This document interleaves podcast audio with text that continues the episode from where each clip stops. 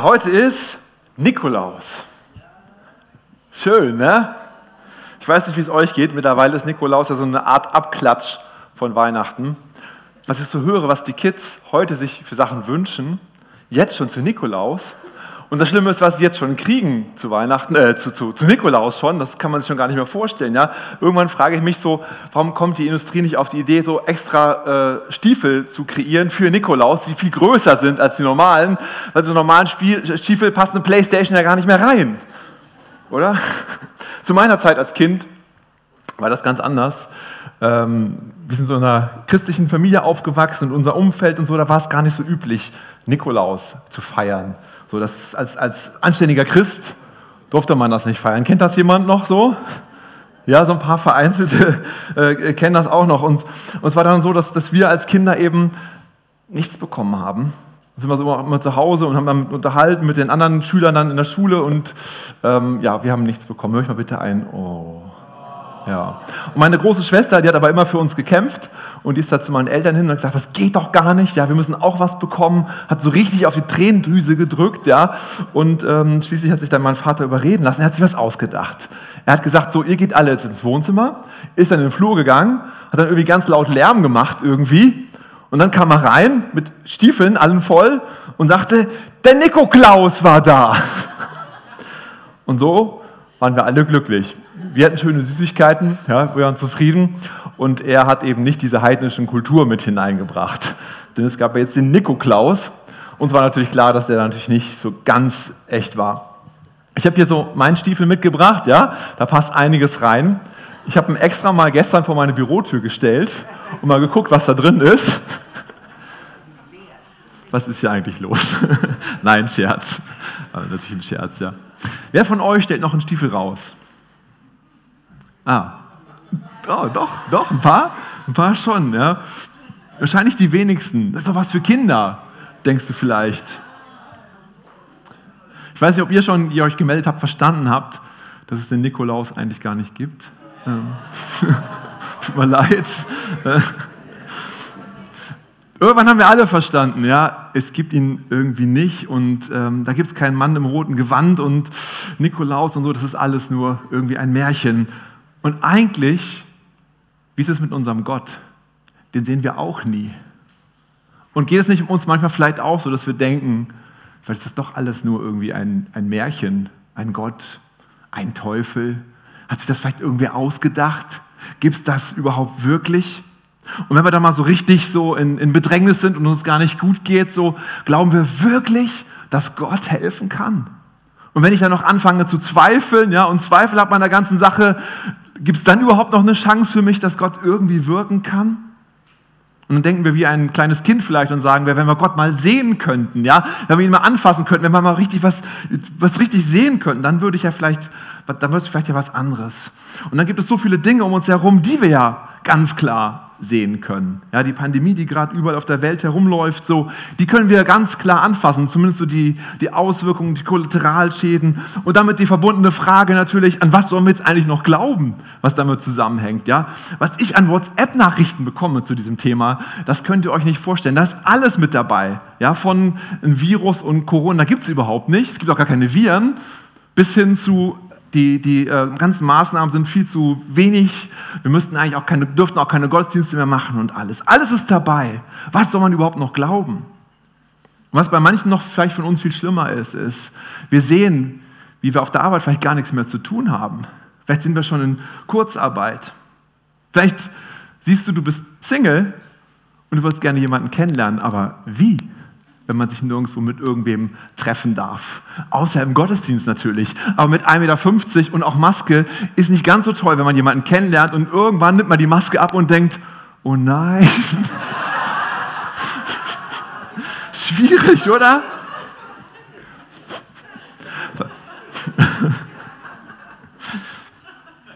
Ich habe auch darüber gelesen, wie das schwer ist, auch für Singles, die jetzt auch die, wo die Familie nicht da ist. Ja? Berührung fehlt total. Man darf sich gar nicht mehr umarmen so und, und da, da fehlt einem richtig was so.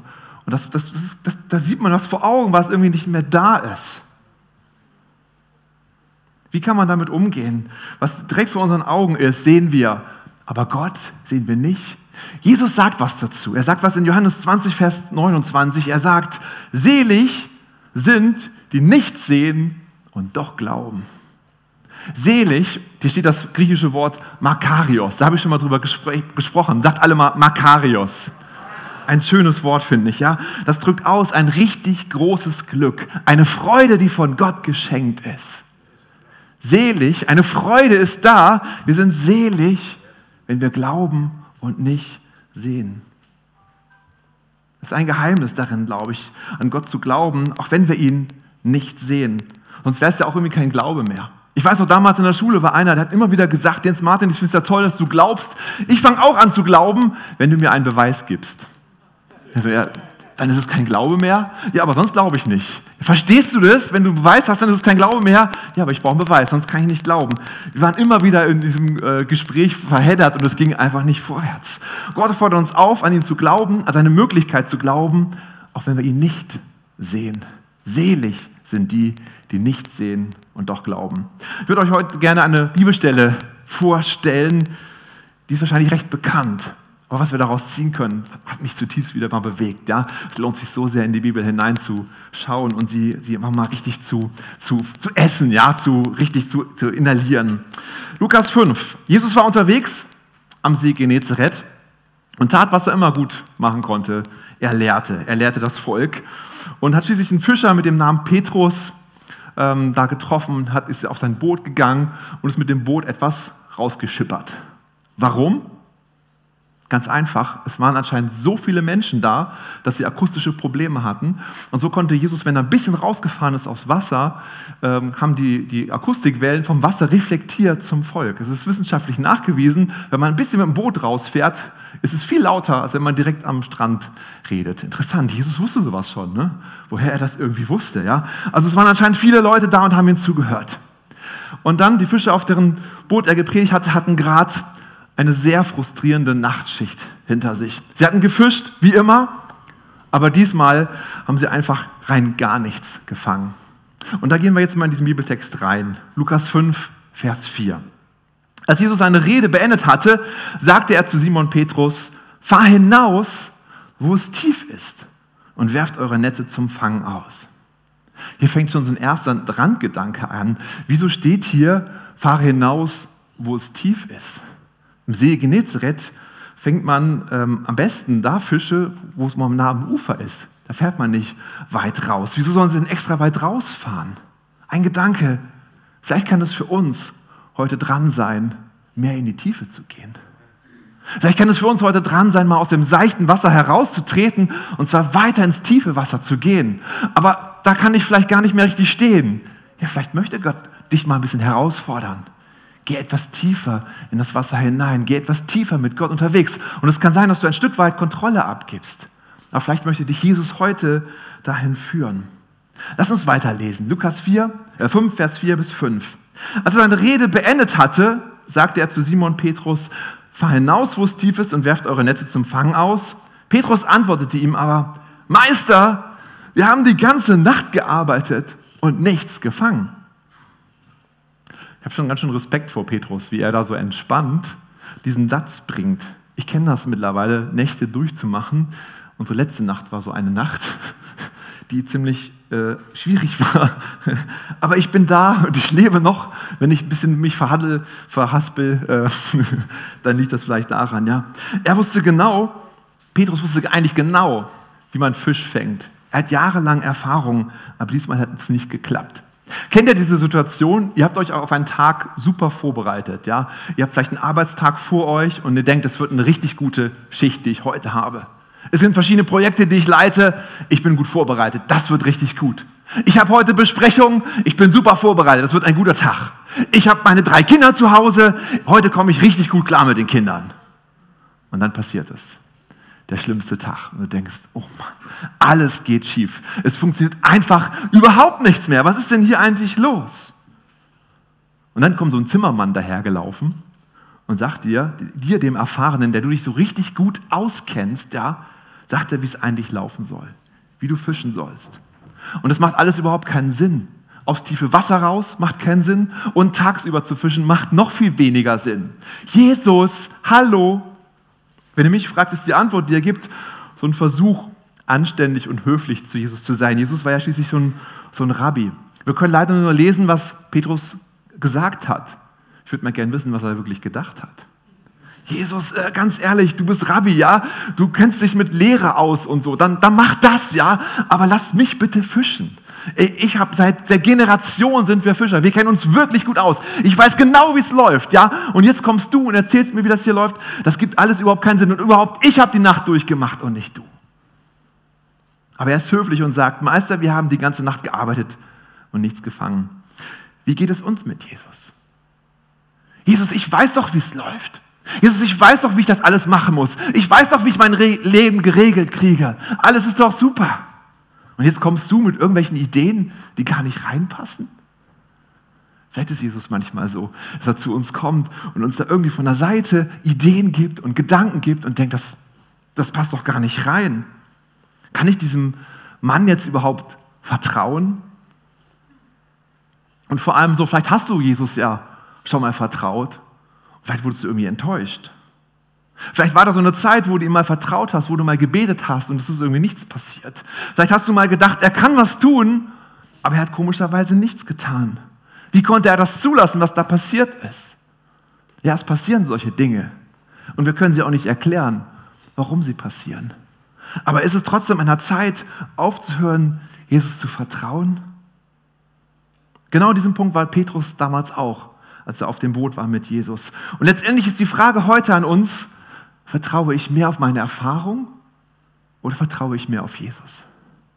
Vertraue ich mehr auf meine Erfahrung oder vertraue ich mehr auf Jesus? Vertraue ich auf das, was ich gelernt habe, auf meinen Verstand, auf meine eigene Kraft, auf meinen eigenen Plan, auf meine Sicherheiten? Oder vertraue ich auf Jesus? Ja, letztlich ist es vielleicht ein Risiko, an Jesus zu glauben, ja, weil wir ihn eben nicht sehen. Aber kann es sonst auch sein, dass uns die Erfahrungen der Vergangenheit daran hindern, die Wunder der Zukunft zu erleben? Petrus hatte das Risiko, so als völliger Idiot abgestempelt zu werden. Ne? Wenn er sich darauf einlässt, auf das, was dieser Rabbi da sagt, ja, und hinterher keinen Erfolg hat, wie peinlich ist denn das? Ja? Kennt ihr diesen Fischer da, diesen Petrus? Der ist tagsüber mitten ins, in den See gefahren und hat da versucht, Fische zu fangen. Oh mein Gott, wo kommt der denn her? Aber irgendwas hat ihm gesagt, er sollte diesem Mann vertrauen. Petrus schafft es, seine Erfahrung hinter sich zu lassen und sich neu auf diesen Mann Jesus einzulassen. Ist das nicht stark? Ist das nicht gut? Und mich bewegt das so sehr. Lukas 5, Vers 5 steht dann, Petrus antwortete ihm, Meister, wir haben die ganze Nacht gearbeitet und nichts gefangen, doch auf dein Wort hin werde ich die Netze auswerfen. Weil du es sagst, Jesus, werde ich es auch tun. Es macht für mich überhaupt keinen Sinn, aber ich tue es trotzdem, weil du es gesagt hast. Jesus, ich nehme dein Wort für mein Leben, auch wenn es manchmal keinen Sinn macht und ich will es tun. Ich will es tun. Das taten sie und sie fingen eine große Menge Fische. Ihre Netze aber drohten zu reißen und sie gaben ihren Gefährten im anderen Boot ein Zeichen, sie sollten kommen und ihnen helfen. Sie kamen und füllten beide Boote, dass sie fast versanken. Was für eine Story. Das hätte ich ja so gern mal erlebt, was da los gewesen ist. Ey, Petrus erlebt dieses unglaubliche Wunder. Ich glaube, er hat schon viele gute Tage beim, beim Fischen erlebt, so, ja. Ähm, aber sowas, wie das damals da passiert ist, das hat er garantiert noch nicht erlebt, ja. So viele Fische, dass er ein extra, extra Boot holen musste und es ist ähm, fast übergelaufen. Er hätte es nicht erlebt, hätte er sich an seine, seine Erfahrung der Vergangenheit festgehalten. Er hat das nicht erlebt. Wie oft verhindert uns die Erfahrung der Vergangenheit, die Wunder der Zukunft zu erleben? Was er jetzt erlebt, sprengt seinen Horizont und jetzt erkennt er, mit wem er es wirklich zu tun hat. Das ist auch total interessant. Jetzt in Vers 8 steht, als Simon Petrus das sah, fiel er Jesus zu Füßen und sagte, geh weg von mir, denn ich bin ein sündiger Mensch, Herr. Warum fällt er jetzt vor ihm auf die Füße. Jesus war doch immer der gleiche. Er war doch vorher schon Jesus. Er war doch vorher schon Gottes Sohn. Wieso fällt da jetzt Jesus vor die Füße? Ganz einfach. Ich glaube, jetzt glaubt er wirklich, wer dieser Mann ist. Jetzt war es nicht nur ein Bauchgefühl, oh, das ist irgendwie ein guter Rabbi so, sondern jetzt hat er verstanden, wer wirklich wer Jesus ist. Er ist der Messias. Und jetzt erkennt er seine Schuld. Er sagt zu Jesus, ich bin ein sündiger Mensch. Welche Schuld erkennt er jetzt? Er hat doch genau das gemacht, was Jesus gesagt hat. Jesus hat gesagt, geh raus, fisch nochmal. Und Petrus hat es gemacht. Welche Schuld ist hier gemeint? Ich glaube, er hat gemerkt, ich bin ganz weit weg von Gott. Ich bin ganz weit weg von Jesus. Und ich stehe in seiner Schuld. Und ich möchte wieder zu Jesus hinkommen. Ich möchte wieder zu ihm hinkommen. Und ich glaube, so ist das, wenn wir Gott begegnen, merken wir uns, merken wir, was uns irgendwie getrennt hat, merken wir, was bei uns irgendwie aufgeladen ist, was da in unserem Leben nicht in Ordnung ist. Und wir können es ihm abgeben. Jesus ist für uns ans Kreuz gegangen. Er ist für uns ans Kreuz gegangen, hat unsere Schuld mit ans Kreuz genommen. Wir müssen es nur glauben. Wir müssen es nur, nur sagen, Herr, hier, nimm mich an. Meine Sünden, vergib sie mir alles. Und er stellt wieder her. Wisst ihr, was mir da auffällt? Petrus, ja, ähm, er war vorher von Jesus noch gar nicht so überzeugt. Vielleicht hat er so ein Bauchgefühl, dass es da irgendwie ein guter Mann ist so und dass es vielleicht Wunder geben wird. Aber er hat sich trotzdem auf Jesus eingelassen. Das macht mir Mut. Wir müssen Jesus nicht vollständig kennen, um uns ein bisschen auf ihn einzulassen. Vielleicht denken wir manchmal, wir sind nicht heilig genug, wir sind nicht gut genug, wir haben es im Leben noch nicht richtig gepackt. Wie soll Jesus jetzt helfen? Petrus hat sich einfach auf das eingelassen, was Jesus gesagt hat. Und es hat funktioniert. Jesus hat geholfen. Und ich sage immer wieder gerne, die Nachfolge von Jesus, das fängt vor der Bekehrung an. Jüngerschaft fängt vor der Bekehrung an. Egal wo du stehst, egal was in deinem Leben los ist, fang doch jetzt an, einen kleinen Schritt mehr dich auf Jesus einzulassen. Egal wo du stehst, ob du ganz am Anfang mit Jesus unterwegs bist oder schon viel, viele Jahre. Immer wieder führt uns Jesus an Situationen heran, wo es heißt, traue ich mich, den nächsten Schritt zu machen mit Jesus. Immer wieder ein weiterer Schritt mit Jesus. Das ist der Weg der Jüngerschaft, den Jesus mit uns geht. Wir wünschten, wie wünschten wir uns das? Ja, wir wünschten uns das so, dass wir hier so einfach stehen im Lobpreis, so und dann fällt der Glaube auf mich runter und plötzlich gehe ich aus dem Gottesdienst raus und ich bin ein glaubensvoller, gesalbter Mensch, lange mit Jesus unterwegs und kann alles tun. Aber Jesus macht das anders. Jesus fordert uns immer wieder heraus. Komm Jens Martin, einen kleinen Schritt. Äh, nein, ich traue mich nicht. Einen kleinen Schritt, na gut. Und dann der nächste Schritt. Und ich merke, es trägt, es funktioniert. So führt uns Jesus entlang. So wächst unser Glaube, so wächst unsere Erfahrung mit Jesus im Tun, im Handeln.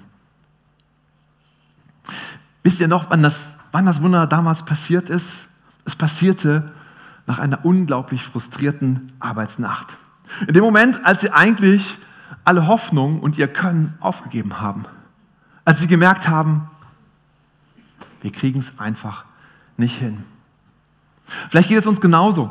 Ja, du bist dabei, alle Hoffnung aufzugeben. Vielleicht hast du deine Hoffnung aufgegeben für deine Ehe. Vielleicht hast du deine Hoffnung aufgegeben, gesund zu werden, weil alle Ärzte irgendwie nicht mehr helfen können. Vielleicht hast du 100 Bewerbungen geschrieben und überhaupt, wie soll das in dieser aktuellen Zeit funktionieren mit Bewerbungen? Vielleicht hast du schon 100 Mal gebetet und dich angestrengt und gedacht, warum passiert denn hier nichts? Ich glaube, der Schlüssel liegt für dieses Wunder liegt darin, dass wir nicht denken, wir können es selber irgendwie herbeiführen. Wir können es irgendwie selber her, herbeibringen, sondern das Wunder darin liegt und der Schlüssel zu diesem Wunder liegt darin zu sagen, Jesus, ich kann nicht mehr, hier bin ich. Nimm du das jetzt endlich an. Ja, ich möchte nicht mehr kämpfen, ich möchte nicht mehr immer Kraft aufwenden. Jesus, nimm du mich einfach an. Mach du es einfach. Und dann sagt Jesus, was der nächste Schritt ist. Und das Wunder kann geschehen. Das ist jetzt, jetzt der Moment, wo du sagen kannst, ja, Gott, ich gebe es ab an dich. Du kannst jetzt helfen, du kannst jetzt wirken. Und wem geht dann, an wem geht dann die Ehre? Nicht mehr an mich, sondern an Jesus. Ich glaube, so oft wartet Jesus darauf, dass wir einfach nur sagen, ich kann nicht mehr, mach du Jesus. Und dann passiert es. Mach du Jesus. Mach du Jesus, ich kann nicht mehr. Aber oft denken wir noch, ich hasse irgendwie noch, ich hasse noch irgendwie.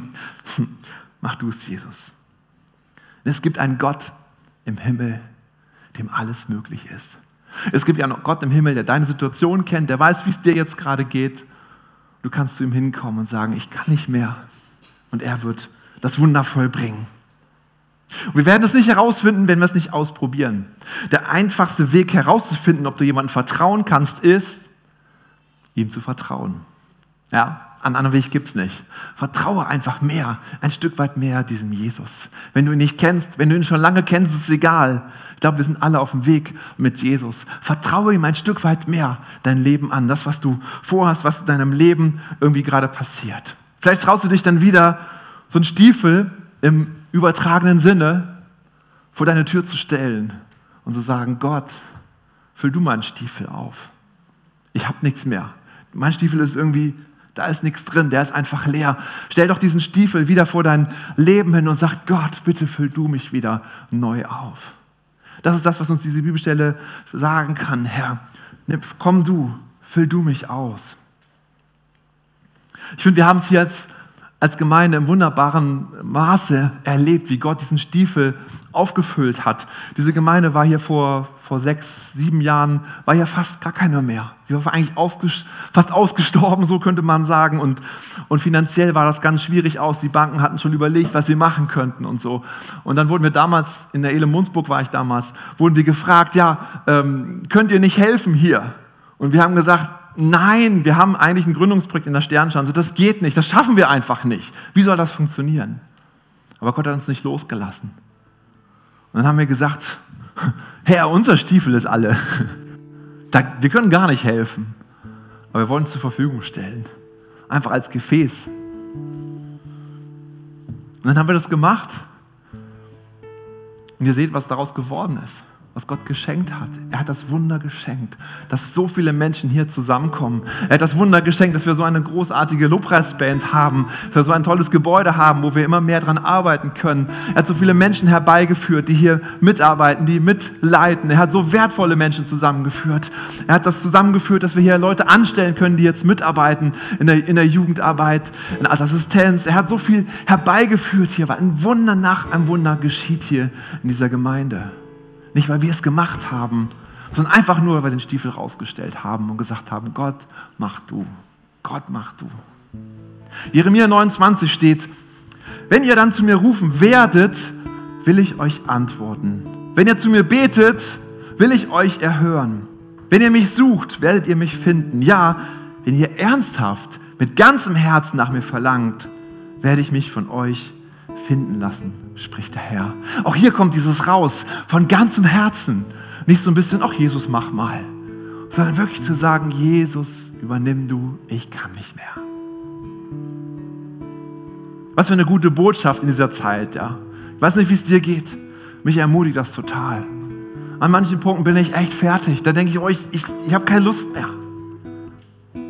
Aber ich gehe zu Jesus und sage, Herr, übernimm du. Füll du das aus wo ich keine Lust mehr habe, wo ich genervt bin von der Situation, die wir gerade sind. Vielleicht geht es dir ähnlich. Komm, lass uns doch gerne gemeinsam mal aufstehen und unseren Gott suchen. Wenn du es wenn kannst, dann bete jetzt einfach für dich selber zu Jesus. Vielleicht fällt es dir einfach schwer. Dann möchte ich es einfach so machen, dass ich vorbete und du kannst dann im Stillen und Leisen für dich mitbeten. Jetzt hier im Saal oder auch zu Hause auf dem Sofa. Ich bete einfach, ich lasse ein bisschen Zeit und dann kannst du für dich ganz, ganz leise für dich einfach mitbeten, wenn du möchtest. Danke, Jesus, für dein Wort. Danke, dass wir heute Morgen wieder neu Vertrauen fassen können, Herr. Gott, wir sehen in deinem Wort, was möglich ist, Herr. Und so wollen wir jetzt glauben, dass es auch heute genauso möglich sein kann. Jesus, du siehst die Situation in meinem Leben. Jesus, du siehst, wo ich frustriert bin, wo ich keine Lust mehr habe.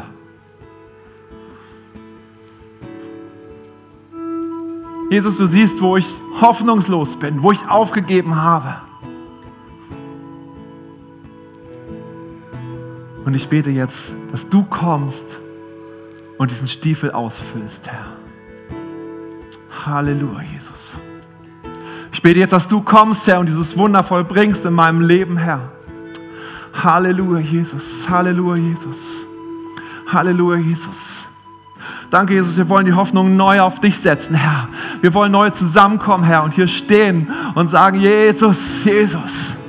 Wir kommen zu dir mit unserer Lehre, wir kommen zu dir mit unserem Frust, Herr. Füll du uns neu auf. Geist Gottes, komm jetzt. Füll diesen Raum, Herr. Füll unsere Herzen aus, Herr. In die Wohnzimmer hinein, Herr. Wir rufen deine Gegenwart hinein. Wir rufen, dass deine Wunder geschehen. Jetzt im Moment, Herr.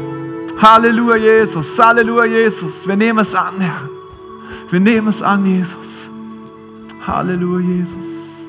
Danke, Jesus. Oh, du bist so gut, Herr. Du bist so gut, Herr. Du hast immer einen Plan, du hast immer eine Idee, du hast immer einen Weg, du hast eine Tür, wo wir gar keine Tür mehr sehen. Da hast du eine Tür, Herr. Danke, Jesus. Danke, Jesus. Danke, Jesus.